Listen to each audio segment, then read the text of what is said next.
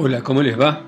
Bueno, seguimos leyendo acá en lecturas desde Santa María de los Buenos Aires, esta ciudad fría, en esta parte fría del continente de Latinoamérica. Y entonces eh, seguimos con Las Nieves del Geoter, esta novela futurista.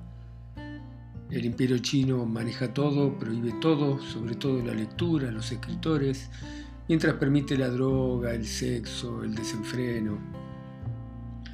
Eh, hay unos robos de libros, hay unos crímenes donde se reproducen escenas de esos libros robados y todo incrimina a Lute, que por otro lado es el investigador que necesita descubrir al criminal para salvarse él. Y sigue de esta manera. Los miles de seres humanos de todos los continentes que se chocaban en las profundidades de Buenos Aires me ayudaron a despistar a Lu Ming. Me perdió cuando se extasió escuchando las ventajas del Feraut, un nuevo desarrollo para evitar el sexo. Luces de colores brillantes se estampaban contra el cielo artificial. Dos hologramas argonautas se acercaron para tentarme con un merecido descanso en los abismos de Origia, con sus bellísimas homófagas, y me pareció seductor atarse un mástil para dejarse llevar por sus cantos. Tatumet proponía una alquimediona sintética para desactivar variaciones víricas amenazantes. Una gigantesca Silvia Arrabal desnuda cubría el enorme sector de sexo virtual. A su lado, en un recuadro menor, Maggie Velázquez morena de ojos grises, se abría paso con su rara belleza. En la pared ondulante un grafiti me puso al día con el conflicto. El ataque a la favela Copacabana resultó en un revés para los Argas. Una astuta emboscada en las calles sinuosas de la favela cayó sobre el centro de la columna Arga y la diezmó. Ancianos y niños de la mafia brasilera degollaron 67 Argas. En su retirada, los Argas secuestraron dos modelos brasileras de sex fan y prometieron vengarse y ocupar el triángulo senegalés. Me detuve a estudiar el mapa de las profundidades. Las instituciones habían modificado su ubicación y Orgen ahora estaba en profundidad 8, sector sur 44. Recordé vagamente que Gruber había adquirido un local cercano al circuito Perlet en profundidad 7. Me abrí paso para llegar a Guías Corp, un grupo de guías rodeaban a una mesa de Quiro. Las vistosas y pequeñas criaturas corrían de un lado a otro para robar los emblemas. Una verde muy veloz y ágil superó a las demás. Su dueño, de capucha negra, se llevó la montaña de chips de poca monta. Le expliqué al gerente mis necesidades y de mala gana me señaló al vencedor. Tuve la sensación de que estaba esperándome. Emblemas y chips, Sonreí. Ese pequeño vale su peso en pimienta. Tengo un problema. El guía, su cara oculta bajo la capucha, colocó al Quiro en el amplio bolsillo de su túnica. Entonces tomó mi brazo. Era una mujer de manos cuidadas. Podemos ir al domo constelado de Mongolia. En pocas horas se jugará un gran partido, Porto España contra Árabe Europa. Vienen fanáticos de todo el planeta y dicen que hasta el mismo emperador va a estar presente. Se anuncian grandes sorpresas, se habla de un misterioso animal y de un nuevo jugador. Su voz me sonó familiar a pesar de la distorsión vocal electrónica. El rugby no es mi pasión, no me interesa la música que puedan sacar exprimiendo una criatura, contesté. Busco fe entre la gente, nada más, y busco en todas partes a un tal Gruber. El guía se estremeció. Sentí el fino temblor en mi brazo. ¿Por qué dejar la fama y la paz de Hong Kong Boulevard héroe? El aire está lleno de ojos y de oídos y la red es ubicua. Encontrarás a Gruber, pero también te encontrarán. ¿Y después? Hay quien dice que la única felicidad posible la da el Lobot King. Mirarás el mundo como un idiota de ojos blancos lobotomizado, pero lo mirarás en paz. En estos tiempos la fe es un bien peligroso. Hay una secta Maranatá, en el sur. Todo pasa y pasa rápido, dije. Va a ser un día veloz. Es posible que al final te compres soñadores húngaros en las gradas del domo constelado. Vamos, y me adelanté entre la gente. No continúes, dijo y me siguió. El día que transitamos puede ser tu último. Escapemos a las aguas transparentes y a Guatanejo, a descansar sobre el lomo de la gran serpiente, a mirar algún sol tendidos en la arena. Tal vez puedas amarme. Su voz era delicado como los vientos del comienzo del semestre estival. Podía ser cordobesa, no estaba seguro. Pensé en quitarle la capucha, en mirar sus ojos y besarla. Me espera el tal Gruber, repetí. ¿Sos del departamento? Conocí a uno de esos, no viven. Verás a Gruber para mal de él y tuyo.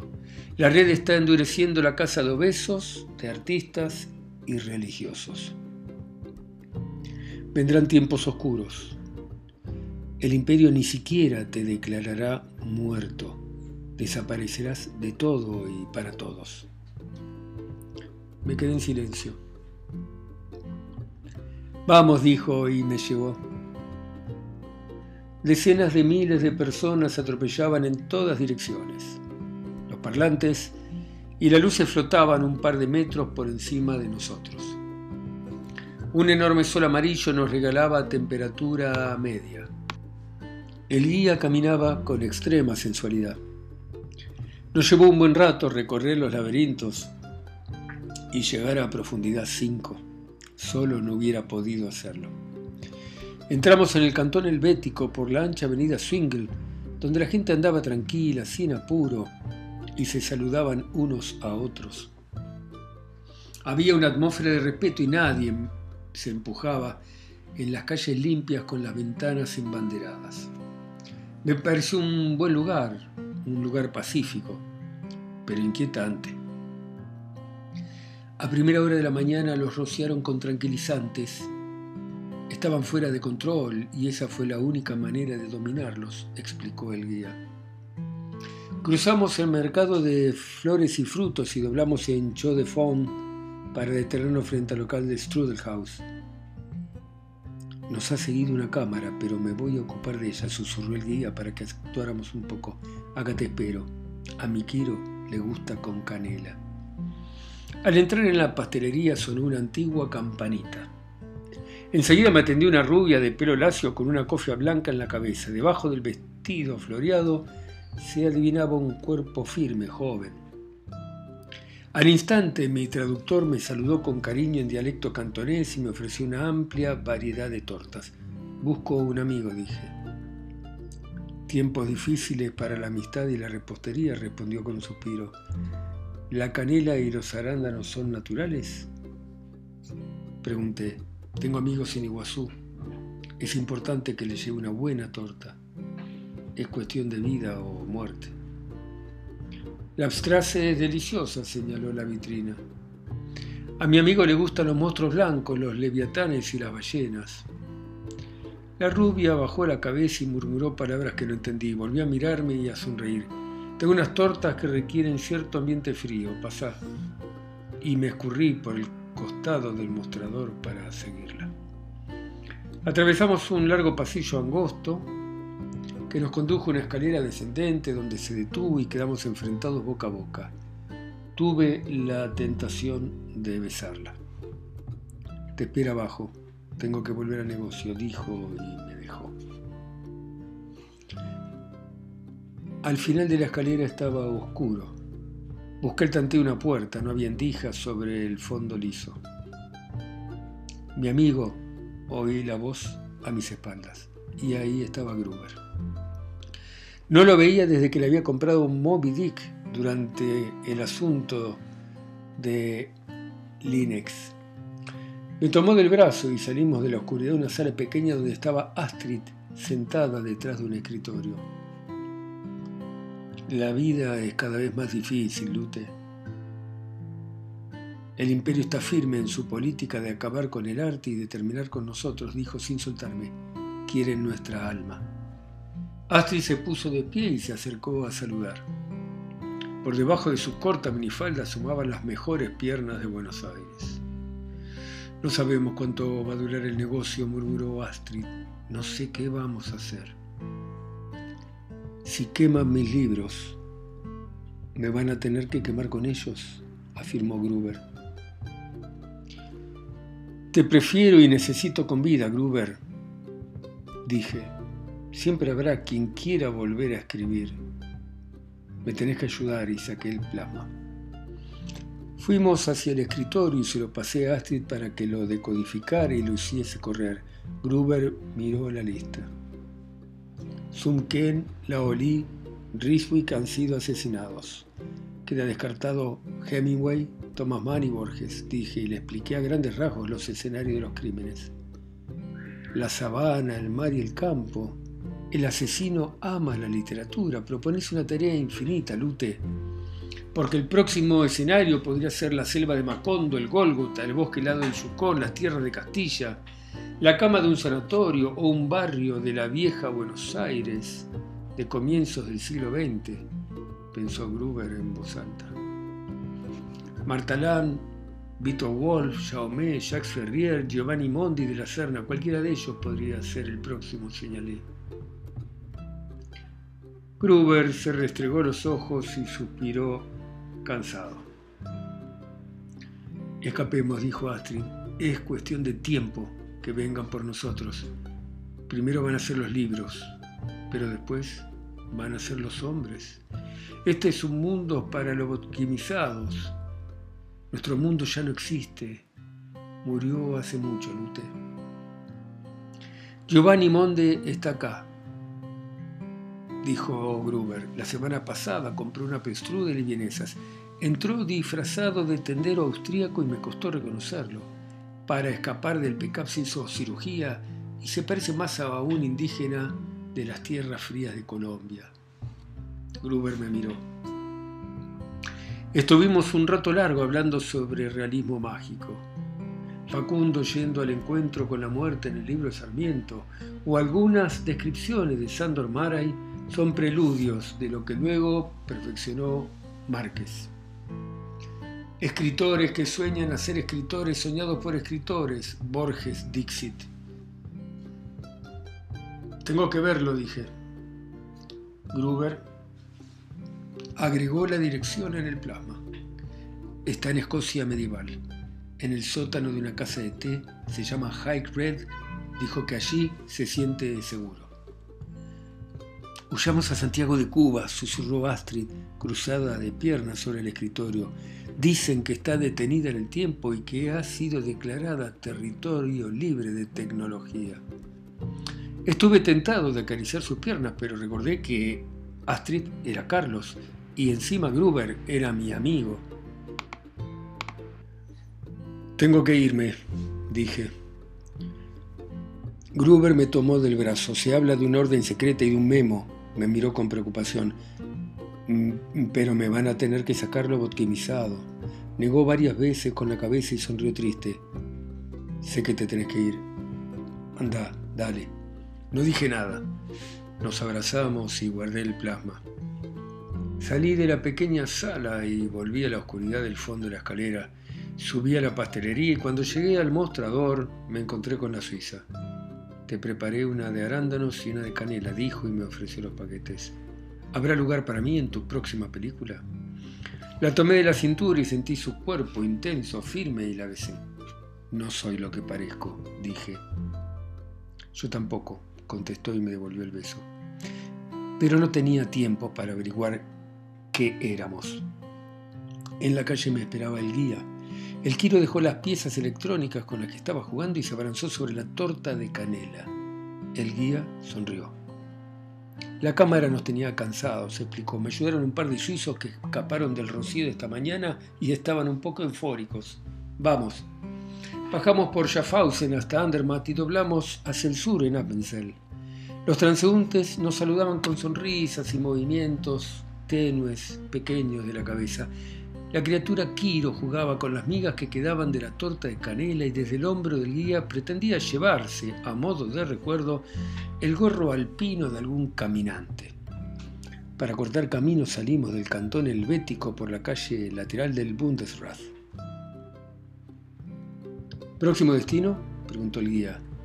Miré la hora, tenía que llegar a mi cita. Vamos, dije y le tomé la mano.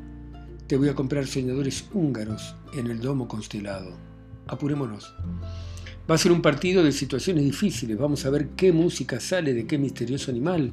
Susurró excitada con su voz. Tomemos la monovía, agregó y me empujó hacia la ancha cinta magnética que pasaba. Logramos apretarnos entre la gente que utilizaba el carril rápido. Unos plasmas flotaban sobre nuestras cabezas mostrándonos las últimas noticias. Mao Street se recuperaba de la epidemia y la bolsa imperial había subido tres puntos. Los ejecutivos, tratados con megacargas de rotavir, habían aumentado su coeficiente y estaban de nuevo en sus puestos de trabajo. El golf virtual había sido esterilizado y funcionaban todos sus hoyos. El departamento y el Ministerio de Control aseguraban tener datos firmes sobre el paradero del grupo Seth y de Gypsy Taylor. La planta patagónica de Jim Watt se construía a un ritmo frenético y se confiaba que en pocos días entraría en funcionamiento. El agua sintética estaba pronta a ser una realidad. En Central, un forense sostenía en alto dos extremidades sangrientas. Habrían pertenecido a Cao Shui, y las habían secuestrado a punto de ser implantadas a un enano en el mercado negro senegalés. A una de ellas le faltaba el pie. Por su área de sección parecían haber sido arrancadas en un accidente. No había noticias ni se pedía rescate por el resto del cuerpo del malogrado astro de Hong Kong Boulevard. No se mencionaban libros robados o escritores muertos. La monovía se vació de gente en profundidad 3. Todo el mundo se dirigía hacia las decenas de entradas del domo constelado. El Metov había dispuesto un par de soles pardos que brindaban una temperatura media, pero sin embargo, en las alturas del domo titilaban contra una noche oscura las estrellas de las batallas imperiales. Grandes pantallas anunciaban el esperado encuentro entre Porto, España y Árabe Europa, y se mostraba el palco oficial donde se esperaba la llegada del emperador. Se prometía sorprender al público con nuevas atracciones. El Quiro chillaba de alegría y de excitación. Mientras esperábamos para entrar, el guía le compró tacos enchilados. La multitud se movió rápido y de manera ordenada alcanzamos la arena lateral para ubicarnos. El público me apretujó para tratar de llevarse un autógrafo de Pei. Las tribunas se sacudían con los gritos de la gente y de los vendedores, mientras los parlantes nos condenaban con su horrible música. A un vendedor le compré soñadores para mi día. Lo prometido, dije, y se lo pasé en el momento en que se anunciaba la entrada de los Henderson y el arribo del emperador. Los reflectores se reunieron sobre Pablo Fanques y sus caballos. El estadio estaba lleno, caliente y sediento. Las pantallas mostraron la comitiva del emperador ocupando su lugar. Con el último de los caballos de Pablo Fanques, se apagaron las luces y se terminó la espantosa música. El emperador se puso de pie y en el silencio alzó el brazo y la multitud rompió en aplausos y gritos. Porto España y Árabe Europa salieron al campo. Los inmensos jugadores resplandecían en sus armaduras. Las bolas luminosas de Kung se instalaron estratégicamente y el estadio se elevó con rugido de motores en el instante en que los árbitros indicaron el inicio del encuentro. Pero de pronto un silencio pesado, como 400 nim, se apoderó de la gente y lo siguió un creciente murmullo de sorpresa. La prometida nueva criatura apareció magnífica y brillante en el centro del campo. El Wu. El increíble diseño de su cuerpo de color azul profundo contrastaba con el plateado multicolor de los jugadores. Sus grandes ojos naranja observaron las gradas. La gente se puso de pie para aplaudir y chiflar. Bueno, dejamos acá, seguimos la próxima, chau chau.